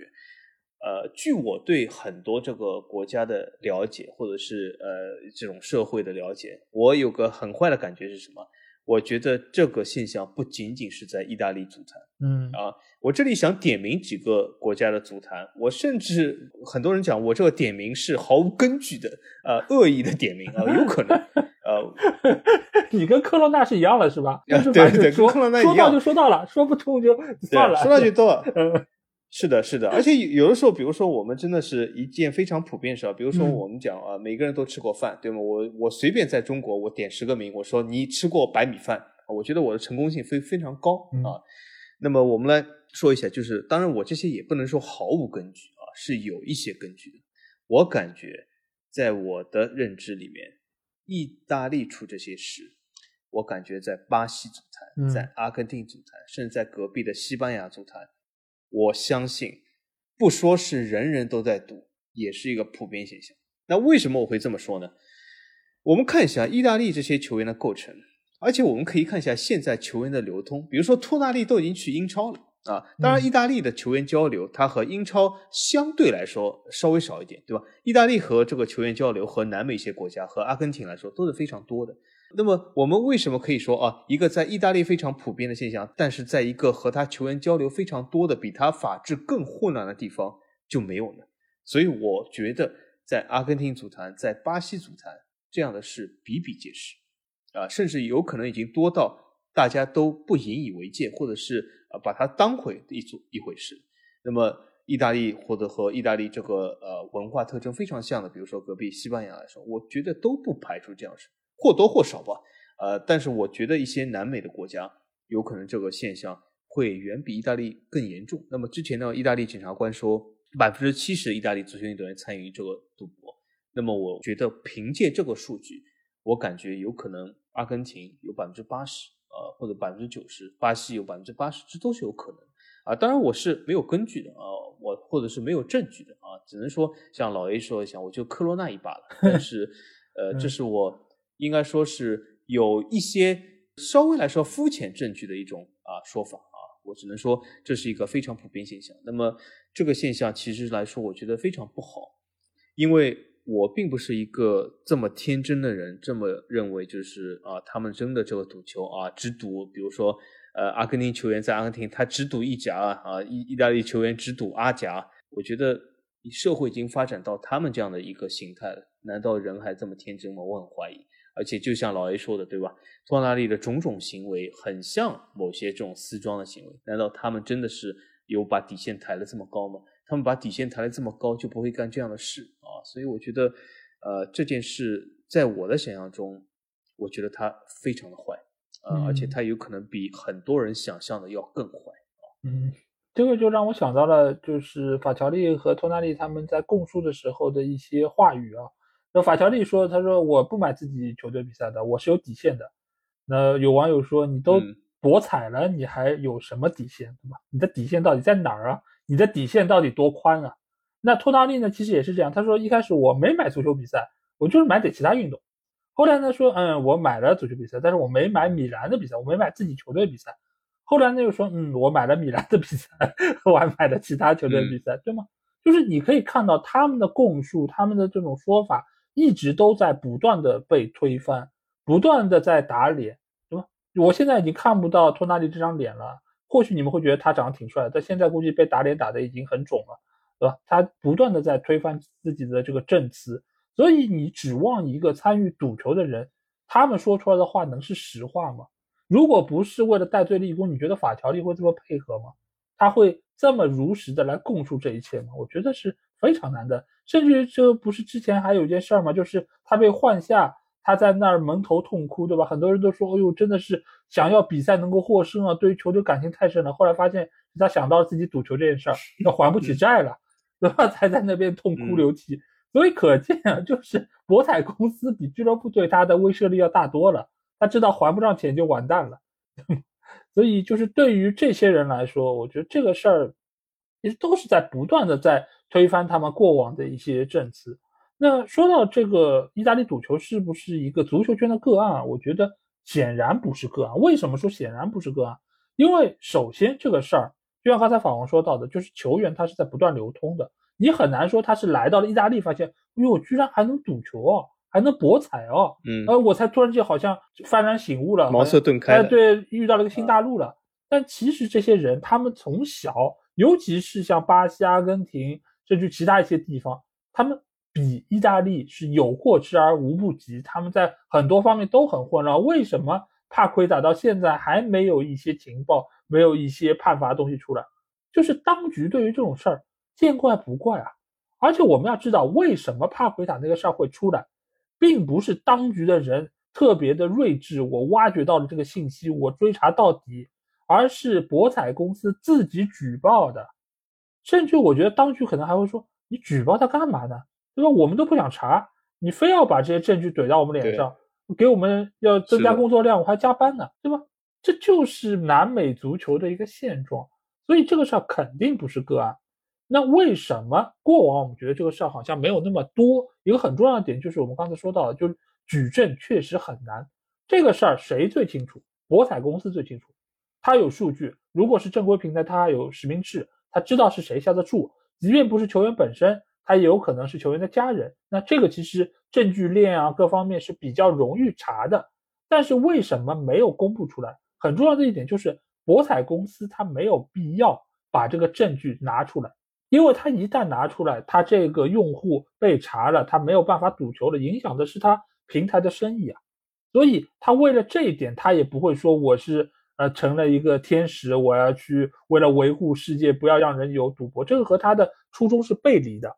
所以这个情报相对来说是比较少见。那为什么现在会有更多的案子被查出来。一方面可能是呃监管当局他们做了更多工作，排摸了更多的线索，查到了；另外一方面什么呢？就是背后和博彩公司之间其实也是有更多的联系了。博彩公司也意识到，我如果这个时候不告发你，那影响这是谁的生意啊？影响的还是我自己的生意啊！因为你们已经开始非法赌博了。你想帕奎塔这个事儿是什么？就是赌黄牌嘛，对吗？那让自己的家人买自己得黄牌，自己再去参与这个造假，然后在场上拿到一张黄牌，这个就是在影响博彩公司的生意了。这个情况之下，如果再不告发，那不就是造成了我以后的生意就没有办法做了吗？我可能就要面临亏损了吗？因为你想啊，就是帕奎塔这个事儿，如果第一次成功了，那比如说他投了一百块钱，他赚了可能八十九十，他觉得哎这不错生意，那下一次他会投什么？他会投一千块钱，对吧？哎又成功了，赚了八八九百了，那再下一次呢？他可能就投一万块钱，那。这样的一个贪心，它是不会有停歇的那一天的。你随着它的成功越来越多，那它的频次、它的额度都会越来越大。那对于博彩公司来说，这个影响就会变得更加的剧烈。相比于我失去你这样一个客户，相比于我可能在市面上可能丢失一些潜在的用户，比如说帕奎塔的朋友，比如说帕奎塔的队友等等，他也一定要把这个事儿给供出来。因为这个才能够让他不至于说我公司面临破产，或者说是面临风险。所以现在你会发现越来越多的这种事情发生，并不是有些局面变得更好了，也不是警方更有效率了，而是有些事儿变得更差了。它到了一个节点，已经到了不爆出来不行的一个局面。包括意大利的这次赌球，其实也是这样，就是人数已经多到一定程度，整个量变马上都要质变了。那在这个情况之下，不能再让它有这个发生，这个可能不是某一些方面他自己的想法，而是说整个行业、整个市场、整个社会，它到了一定量，它有一个自我的一个纠错的机制，它有一个无形的手想要扳回这一切，才造成了这样一个情况。所以这个事情，我觉得真的不是一个结束，也不要以为说托纳利被罚了，法条利被罚了，扎尼奥罗被罚了，这个意大利的一个赌球的情况就会有所好转。我觉得这个事儿其实离真正的根治，也不要说根治吧，离真正的得到缓解，我觉得都还有非常长的路要走。那说到博彩和足球，我觉得有一个事儿，相信也是很多人都很好奇的，就是我们看了这么多的比赛，对吗？网球也好，篮球也好，我们在场边似乎没怎么看到过有一些博彩的广告。那为什么就足球和博彩之间？捆绑的如此紧密呢？而其他运动，你看，就像 F 一也好，你说网球也好，这些赞助都是很高端的，对吧？劳力士或者说是其他的一些比较知名的品牌，那为什么博彩就和足球能够走得这么近呢？法王？呃，首先我想说一下，是对足球是有正面吹捧的啊。那么，我觉得博彩和足球走得近，第一个原因还是因为足球的受众的普遍性比较大一点。因为呃，其他任何运动，我们不得不说，就是当然，国际足联一直说足球是第一运动啊。但是我我一直说公道说，足球在欧洲、在南美洲、呃，在部分的亚洲的确是第一运动，这是毋庸置疑的。那么在其他州，它不是第一运动。啊，但是呢，你就是仅在这些州占有的第一运动的份额，其实已经足以让它成为世界上领域的第一运动，所以这是没有问题。所以从这个角度来说，足球的受众是最多的。那么，呃，如果它的受众最多，那么从某种意义上来说，它一些带有普遍性的，或者一些对用户群体数量非常关注的一些产品或者是一些服务，它就会比较关注足球这个领域作为它这个赞助的渠道。呃，那么还有一点呢，就是足球的它的受众，它不仅是多，而且它的受众的群体呢，往往是呃，从某种意义上来说，是往往会比较多的参与一些。啊，体育类的博彩会比较多。那么在他们看球的同时啊，所以说这给这个博彩业其实是是形成一个很好的这个帮助。那么回答刚才老 A 这个问题，那么为什么其他运动相对来说少一点啊？比如说呃，其他刚才老 A 说的这些 F 一啊，或者是呃一些美式运动啊，或者是一些啊网球啊，或者是游泳啊，对吗？呃，相对来说少一点。那是因为一个是他们这个受众的呃。这个人群不同，还有一个他们受众的这个数量不同，还有一个就是他们这个运动啊所观看这些运动的人群，他们对赌博的参与性也是不同的啊。所以说种种原因导致了足球这个运动，它在受众最多或者是成为世界第一运动的同时，我们也不得不承认，在各种运动里面，当然这这是又有带有一些比较主观性的了。我想说，就是在各个运动里面。我们不得不承认，足球粉丝的平均素质，或者是平均的这个个人的这种所谓的认知度，是相对来说比较低的啊。我只能说相对来说比较低。我举个例子来说，如果是。啊，你足球和一些小众运动的爱好者来比啊，是相对来比较低。这并不是说足球这个运动本身不好啊，我只是说，因为一个运动它如果足够小众的话，那么它的粉丝的关注量啊，或者是关注这个运动的粉丝，它往往是经过层层筛选的，那么容易就造成这个粉丝相对来说它的普遍素质高一点啊，这是小众和这种普罗大众的一个区别。那么足球它的门槛比较低。它容易吸引来一些普罗大众，那么从另外的角度来来说，它普罗大众的总体素质要低一点，那么他们往往会比较容易啊进入这个赌博公司或者是这种博彩业的成为他们的客户啊，比较相对来说容易一点啊，这是一个广泛的足球的呃，应该说正面意义来说，为什么赌博会呃绑定的如此之深？但是呃，很遗憾是也有负面上是负面上是什么？就是我们会发现各种各样的运动都是在商业化的进程中，但在商业化的进程中，他们其实所处的这个阶段或者所处的这个呃点是不一样的。有些运动在商业化中走的比较前一点，有些运动在商业化中走的比较后一点。那么，比如说我们说游泳啊，比如说啊跳水这样的运动，对吧？我们在跳水台里边，至少我没看到过什么奥运会或者这次什么亚运会有赌博公司广告啊。当然，好像中国也不允许有赌博公司广告。那么从从这个角度来说，对吧？我我我我至少没看到跳水台里面有赌博公司广告。但不能说跳水台它就是呃没有赌，这它同样有它的赔率，有它的赌博。但是由于这个运动商业化相对来说比较低一点，那么它对这个资金的渴望度。啊，也相对来说比较低一点，啊，但是有些运动它商业化非常强，它强到这个运动从其他地方能够得到的资金已经非常多的，或者是一个巨量资金了，啊，比如说美国的橄榄球运动，它不需要赌博公司这点微薄的钱来帮助他们，因为我们以前呃有过一期节目也是说到这个球衣的赞助，对吧？我们在这个赞助表上都可以看到，赌博公司的赞助往往不是最多的，往往最容易成为赌博公司的客户的球队。就是那些中等球队，就是那些有一颗呃想进去、想想花钱的心，但是兜里又没钱的人，往往会成为赌博公司的对象啊。那么从这种程度来说，就是如果你商业化极强，你的资金海量的话，那也看不上赌博公司这点小钱啊，因为看上这些钱的付出代价也是非常多，又会引起这个球队的球迷的非常大的反感，或者社区很大的反感啊。那么足球恰恰。是两者都不是。足球是一个什么？足球是一个商业化相对来说比较发达，但是商业化又没有那么多资金进入，又没有那么多钱，但是总体来说又是非常眼红一些运动的收入的这个所谓的节点。如果我把足球这项运动放在英超里面，我觉得就是像埃弗顿这样球队，就是它有非常大的受众，它有雄心，它是一个大规模的运动，它是一个大球队，但是很遗憾是它的钱并不多。啊，那么因此足球和埃弗顿一样，对吗？胸前要变成这种赌博公司广告，所以足球很容易啊受到赌博公司这种钱的侵袭。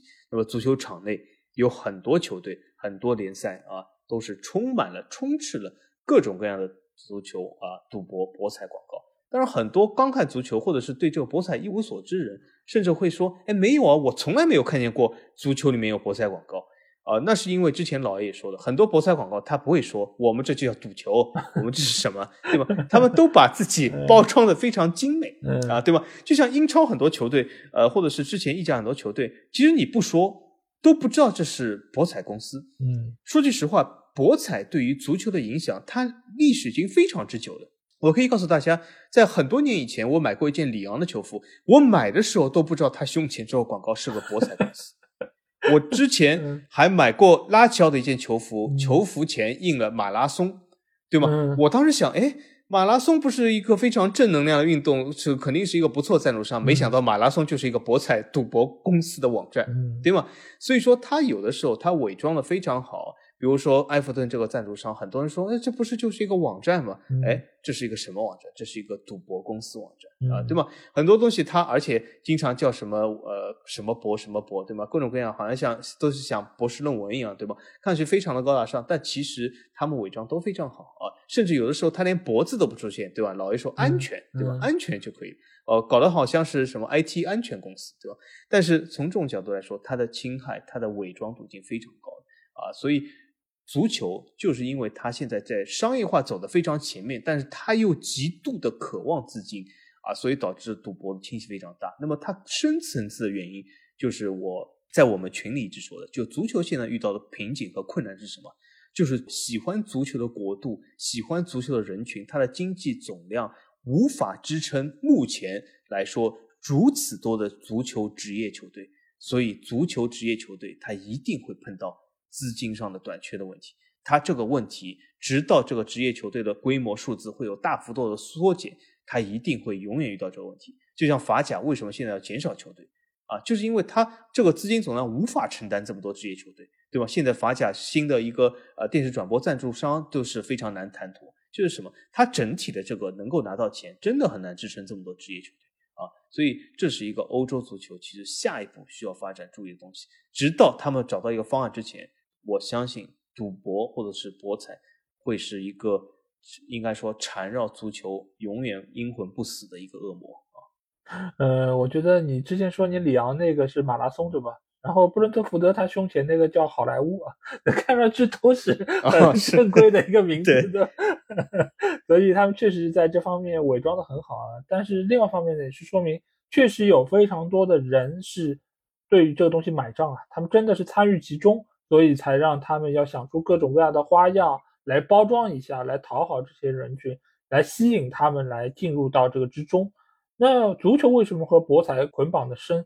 我觉得是和足球这个历史是有关系的，因为它确实是一个很悠久的一个运动，而且在过往的这个历史的进程里面也起到了很重要的作用。而且我们之前也说过，足球它身上承载了很多的东西，它有很多文化内涵等等。但是呢，另外一方面，我们一直听说一句话，对吧？足球它是一个什么草根运动？草根运动就意味着这些人一个收入不是特别高，第二呢，群体足够庞大。而且第三方面，他们有非常大的需求，想要能够赚到钱。那这种人群特别符合什么？博彩的这个受众群体，就是想要一夜暴富，完美重合了。对，完美重合，而且对，所以这个情况之下，你在加之本身这个行业它需要资金，又来满足这么多人口观赛的一个需求，所以就造成了就是博彩觉得，哎，我去看了这么多运动，对吧？人又要多。然后这个运动要受欢迎，然后这个中间呢，就是又有很多呃符合我群体的这些就是用户在，那一看，这不就足球嘛，完美契合。而且足球本身，我觉得这个运动啊，它也是非常适合用来博彩，对吧？因为它本身的不确定性确实非常强。你说你要像一些单人的项目，当然他们每一个运动都有盘口，对吗？它也有胜负，它也有其他的一些玩法。但是你像一些稳定性高的一些运动项目，就比如说你单人的，你实力强的就能够赢，而且赢的概率就是很高，百分之九十以上我都能赢。那这种你要去开盘口，你要去玩博彩，相对来说可能第一玩的人不多，第二就是可盈利空间不大。但是你像足球这种，就有可能你全场二三十脚射门最后输了，或者说呢这个中间可能吃到一张红牌，那你又输了。所以足球本身它也是充满了很多的不确定性，这个也是足球本身有魅力的地方。但是也是另外一方面，它非常符合博彩的一些特性，就是什么不可知，不可知的情况下呢，又造成了说有更多的人他会深陷其中，我来投注，我要买这个不确定性，因为不确定性越高，我买到了我的这个利润空间就越高。而且足球还有一个什么点呢？就是它场地够大，人够多。所以造成了哪怕一个细小的细节都有可能影响整个比赛的一个进程。所以呢，每一分每一秒每一个动作，它都可以作为开盘口的一个点。那就这方面来说，我觉得它本身也是非常适合博彩的。因为你说你要赌什么游泳，那你 OK，你到最后你赌一个冠军是谁，对吧？或者说是这一场比赛谁是第一名，那 OK 可以。但是你说你会赌细分到说，哎你游十米。谁是冠军，你游二十米谁是冠军，不会有人这么赌的。而且这个中间你也不会说，哎，他到第几秒他来转身了，他到什么时刻他是正的转身还是逆的转身，不会有人去赌这个东西的。这个东西它相对来说它不如足球那么的细致，它不如有那么多细节可以来作为博彩的一个项目来开展。那这个情况之下，足球和博彩你可以说一拍即合吧。然后再加上这么多人参与，让博彩确实是尝到了甜头。因为我们以前说过，博彩它最怕是什么？它最怕是没有人玩儿。那这个就意味着你需要这个运动有非常多的人群参与在中间。那足球又是一个非常理想的一个项目，所以为什么其他项目没有博彩出现，或者说最起码博彩没有作为一个广告出现在场边，就是因为他们所需要这个人口不够多。而且呢，相比于博彩能够付出的这个金钱来说，他们也没有办法能够负担在这些项目上做广告的这么一个需求。所以我觉得这个事儿吧，可能在过去的几十年已经成为了一个常态。那在未来的很长一段时间，或许还是会有继续存在的一个可能性。尽管现在我们也说到很多的国家，它都在禁止博彩作为赞助商出现在胸前广告，但是呢，其他形式包括袖口的广告。包括场边的广告，包括其他的一些载体，它还是能够出现博彩的一个身影啊。那我想问一下法王，就是现在各国最起码在胸前广告这一块已经是呃禁止博彩出现了，那这个对于足球未来的发展会有什么影响吗？那他对于减少球员参与赌博这件事上会有帮助吗？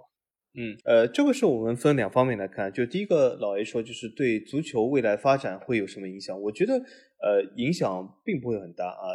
为什么？如果从短期来说啊，很多人会说啊，这是一些球队啊，他失去了一个比较不错的收入来源，尤其是这些中小球队，或者说我们不是平时一直说啊，我们支持中小球队，怎么中小球队要赚钱的时候，我们就阻止他了，对吗？但是我是感觉这样，就是这种是属于长痛不如短痛，就是这些东西其实。长期来说，我感觉中小球队他会因为这些战术，其实是会呃丧失很多他真正的粉丝的。或者说，如果我支持的中小球队是真的是胸前做了一个赌球广告的话，其实我会放弃这个球队啊，我我只能这么说，他至少会啊丧失我这个对这个球队资金的支持。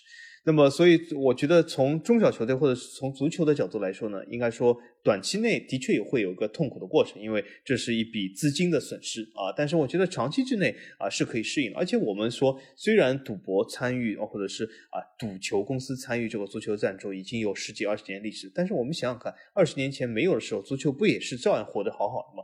对吧？说明足球并不一定需要这笔额外的钱。当然，由于这笔额外的钱造成一些球队。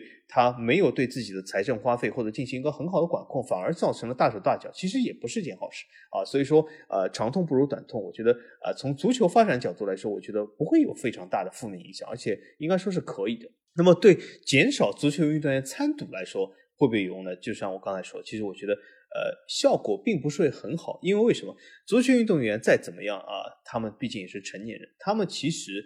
会从其他各种渠道啊去进行他们想要做的事啊，所以说啊，在这个呃方面来说，其实对整个足球运动员参赌，我觉得帮助的啊是可能性，或者是这个帮助的这个程度是微乎其微，但是这个。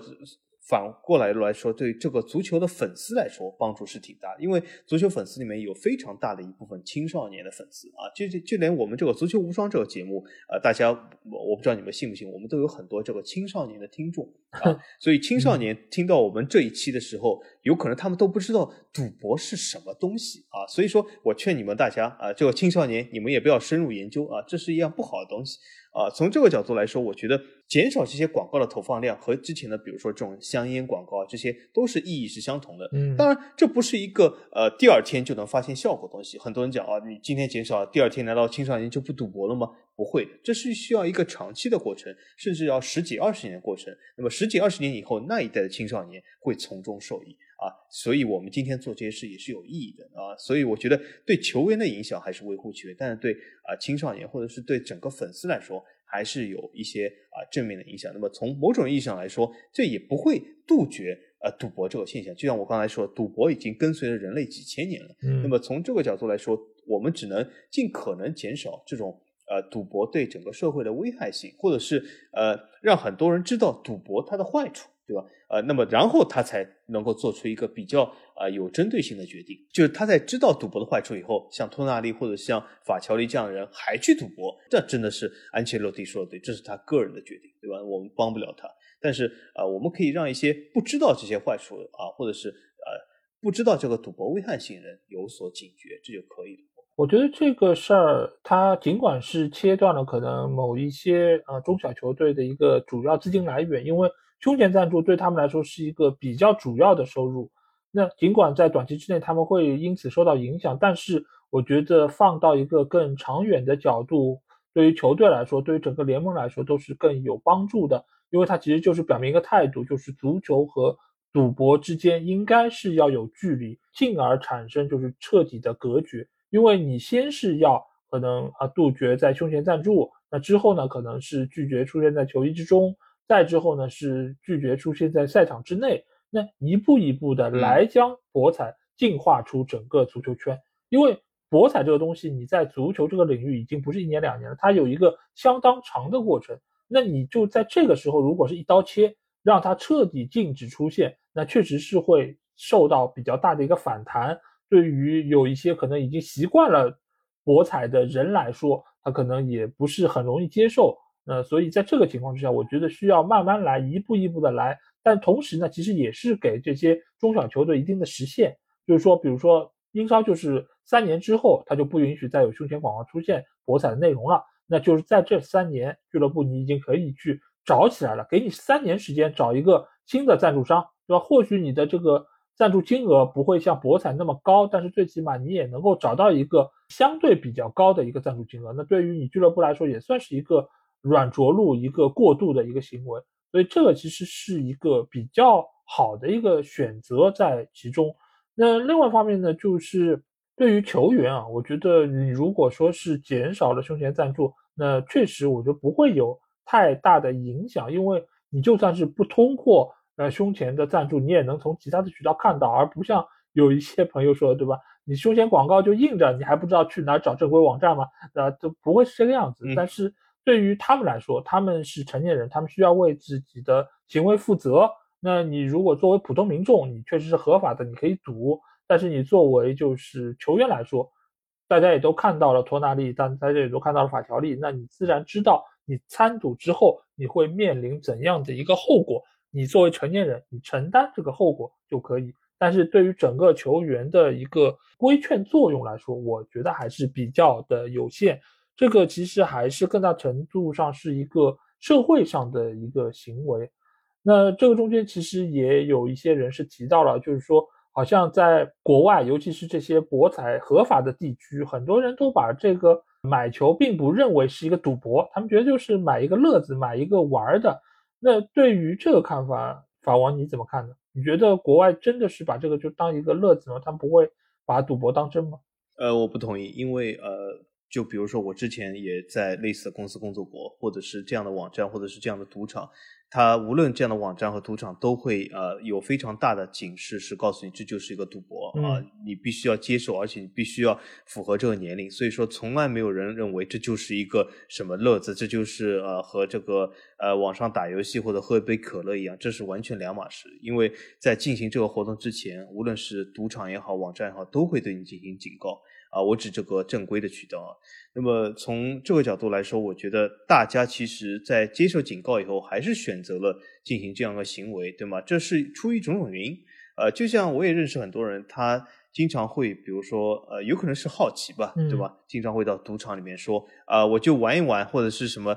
不是有一句话叫“小赌怡情”嘛，对吧？其实我可以告诉大家，没有所谓的移情，这个情其实很多人其实你如果是好奇心，你可以光看一下，对吧？呃，但是很多人，比如说他用了，比如说一百刀，其实一百刀在很多赌场里面坚持不了五分钟就没有了。所以说，从很多情况来说，你真的能够得到一种体验吗？未必，你可以得到一种痛苦感，对吧？你失去了一百刀，但是很多人由于这样的干啊，但是我可以告诉你，因为赌博是一个概率性问题，很多人他为什么会赌上？倒不是因为他一开始一赌失去一百刀，而是他一开始一赌一百刀变成一百二十刀嗯，这个时候他乐子就真的来了啊。那么从这个角度来说，其实也是托纳利或者是法乔利类似的人，他一步步走上这一步，对吗？因为像法乔利这样的球员，老 A 不知道，呃，在这次事件之前，你知道法乔利这个球员很多事吗？呃，我不认识他，甚至对我，我根本不知道这样的尤尔伊这样的球员，而且是这样尤文这样的球队。所以说，我们其实他的收入也不是那么高，但是比较惊人的是，他在赌博上花了一百多万欧元，对吧？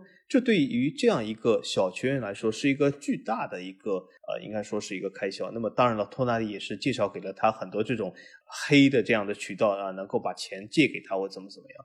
但是这样的事其实也是影响了像法乔利这样的年轻人，对吧？他们。一开始深入这个赌博的时候，其实也是一开始有一些甜头，但是最后他会发现他越输越多啊，越输越想回本，越回本越输啊。所以从这种角度来说，其实呃很多人他其实没有意识到这个很大的危害性啊。其实这些话或者是这些警告的话，其实都是有原因的啊。很多人他抱着一些侥幸心理，或者是抱了一些这种所谓的好奇猎奇的心理，其实最终都是会得到一个非常痛苦的结局啊。所以从这种角度来说，我觉得从世界或者从整个范围来说，还是要。加大一个这样的宣传性，当然了，呃，最后啊，人在很多的宣传以后，还是选择这样一条路，那真的是没有办法，这只是一个个人选择。那我们知道，就是赌球有很多的危害，包括对于像法条例这样的年轻球员，我觉得就是已经是影响到了他未来职业生涯的一个开展。那宝文觉得，就是就未来来说，各国的足协也好，或者整个社会体系，你觉得应该做出怎样的改变？能够有效的减少球员参与到博彩之中，我觉得可以有几个改变啊。呃，短期的改变可以是这样，就比如说在这个量刑上啊，进行一些比较相对来说比较呃宽泛的定义和比较严厉的量刑。就比如说呃，这个定义不能说啊，就是啊，你没有赌米兰比赛啊，我就减刑啊，你没有赌米兰什么输掉，我就可以减刑。我觉得这个定义实在是，就是说，呃，越查越具体，越查越细致，就很导致了这个，呃，之前我说这个执行非常困难。那么，我觉得量刑要宽泛一点，就比如说，你任何球员只要参与的足球博赛就禁赛一年，而且这是没得商量的，就是无论你是呃有什么坦白从宽或者不坦白，因为因为你如果把这个量刑铺的呃绝对的宽泛的话，那其实执行起来也非常容易，也不需要他坦白就可以有很多证据。那比如说，你只要参与了博彩啊，就是。禁赛一年啊，从这种角度来说，就是给很多人警示作用，这是短期的。那长期的还是什么？还是通过整个社会的发展，就是告诉很多人，这个赌博，对吗？这是很多人想的一种猎奇的行为，但是这种行为和很多其他行为一样，是有极大的风险性的。从这种角度来说，告诉别人，对吧？没有必要啊，小赌根本不存在移情这件事啊。所以说，让很多人从根深蒂固的观念去改变一件事啊，并不是让很多人啊告诉一代代，告诉下一代啊。没事的啊，小赌就是怡情，其实是有事的啊，对吧？所以从这种角度来说，我觉得应该说可以一个做法。但是呢，我话要说回来，有的时候说起来容易，做起来难啊，对吧？现在很多运动，其实在某种意义上来说，我可以告诉大家一个不好的现象是什么？呃，足球在尽可能的减少赌博对这个足球的影响啊，赌博这个网站对赌博公司的战术进行一些规范性。但是我可以告诉大家一些不好的消息是什么？就是赌博公司也在慢慢的越来越多的进入其他运动，随着其他运动的受众的增加，赌博公司也慢慢意识到他们有他们的人群，他们他们市场也在慢慢进入他们。比如说，呃，这个赛季开始，呃，冰球可以有这个赛场上的呃赌博公司广告啊，之前是不可以的，但现在可以。这些其实很多运动，我会发现，在整体整个世界上，目前来说，运动啊遇到了游戏的挑战，遇到了很多其他新型娱乐的挑战。整个运动行业它有一个比较应该说整体萎缩的一个挑战。在这个当口，有一些相对来说商业化呃弱一点的啊运动联盟，它就会遇到一些这种所谓赌博公司的诱惑。从这种角度来说，他们各个今后都会成为一个针对对象啊，这是一个非常危险的事。所以我觉得各国政府或者是体育联盟还是要在这个根子上要对于这个事引起一些重视啊，就是尽量把目光放得长远一点啊，不是要追求一些短期利益啊。所以这是我想说。呃，我觉得这个事情要分几方面吧，就是从小到大来说，最小的可能是对于球员他要有惩罚，这个惩罚的话，而且是要有比较严厉的一个惩罚的机制。这个机制不仅仅是在于行业内部，也要在于就是整个的一个社会之上。都要给予他们一一方面是禁赛，另外一方面是罚款，另外一方面呢是对于他们未来可能在从事这个运动时候要有更大的社会舆论压力。就比如说你说，呃，当时祖马虐猫，比如说青木，如果他重新回到英超的赛场，都会有很多人嘘他，会让他的整个职业生涯会有更大的压力。那这样的参与博彩的球员，如果他们禁赛期满了之后回到球场之上，我觉得也应该让他们更大程度上遭受到这样的一个压力。包括在平时的社会中，我觉得他们也应该是被认为是不是一个正派的人，不是一个呃符合就是积极正面形象的这么一个球员的一个一个状态。我觉得他们应该要在这方面受到更多的压力。另外一方面呢，就是球队在这方面应该也有连带的责任。就如果球员参赌了，那在你的这个俱乐部的治下，你也应该受到相应的一些惩罚。就比如说托纳利在米兰赌球了，那米兰这个球队难道没有责任吗？他难道对于球员的劝导或者说是平时的一些教育，那不应该记上议事日程吗？我觉得都是需要的。球队在这方面他有责任，对于这些年轻人，有些球员他只有十几岁，有些球员二十出头。他们其实还是处在一个非常年轻的一个阶段。那在这个情况之下，球员是比较容易犯错。这个犯错不仅仅在于赌球，它也在于其他的一些案件之上。所以，球队其实需要有一些连带责任，包括罚款，包括其他方面的一些更严厉的措施。这个我觉得是对于球员参赌会有一定的一个缓解的作用。因为你说谁最了解球员？我觉得除了球员本身。就是球队最了解他。那在这个情况之下，我觉得球队他为了让自己不要受到过多牵连，他也应该会更多的关注到球员的一些行为的一个动向啊。所以在这方面，我觉得球队也应该是有连带责任。另外一方面呢，就是整个社会如何看待博彩这个东西。足球圈已经是觉得博彩不应该更多的参与，更多的出现。那整个社会他是怎么想的呢？博彩为什么能够合法呢？这个困惑其实我一直存在。当然，本身因为我对于博彩我不是特别的参与，就和我不抽烟一样。所以对我来说，我甚至觉得香烟这个东西为什么会存在于整个社会之中？它是合法的，明明对吧？每一盒烟上都写着有害健康，为什么还要同意它出售？当然我知道是因为收入，是因为税收等等这些原因，使得很多的国家、很多的组织他们睁一眼闭一眼，为了钱嘛。那在这个情况之下，我明明知道有害，我还要让大家去参与，我觉得本身就是一个非常滑稽的事情，非常滑稽的事情。所以博彩这个东西，我觉得为什么不能让它消失呢？或者说，你最起码用一个更严厉的方式去管理它呢？我觉得这个其实才是现在可能包括我们国家在内的多个国家都应该来想的这个事儿。法王也说了，黄赌毒这个东西，历时这么多年，几千年下来一直都在。为什么？是因为这个东西它是真正的挑战人性的东西，它是能够拿捏人性弱点的东西。那这个东西，你说它真的应该被保留在这个世界上，或者说你用一个可能可有可没有的一个态度去面对它吗？你对于毒品，你当然是知道它是危害很大。你现在是严厉禁毒，我们国家还有这么多的警方的人员是为此付出了生命，我们知道这个是不好的。那赌博和色情这个事情，难道不应该有更严厉的一个措施吗？所以我觉得，就西方国家来说，很多合法博彩的一些国家，我觉得在这个上面。其实都是有责任的，都是难辞其咎的。你说托尼老师他是一个个案吗？肯定不是个案。那他的责任该谁来担呢？我觉得英国政府难辞其咎啊。所以对于这件事儿，我觉得可能并不是一个结束，在未来其实还有很多值得讨论的东西，包括每一个球队、每一个联盟、每一个国家，包括这个国家还牵涉到你是欧洲的还是美洲的，我觉得都是在未来很长一段时间都有更多可以探讨和。改进的地方吧，那希望托纳利和法条利他们也能够从这个事件中能够吸取教训，能够真正意义上成为足球领域的一个榜样，给更多的青少年一个积极正面的形象，而不要像现在一样，就是抬不起头来，甚至于让他们的雇主受到这么大的牵连。好，那这期节目我们也是就呃意大利赌球的这个事件的一些相关话题做出了讨论啊。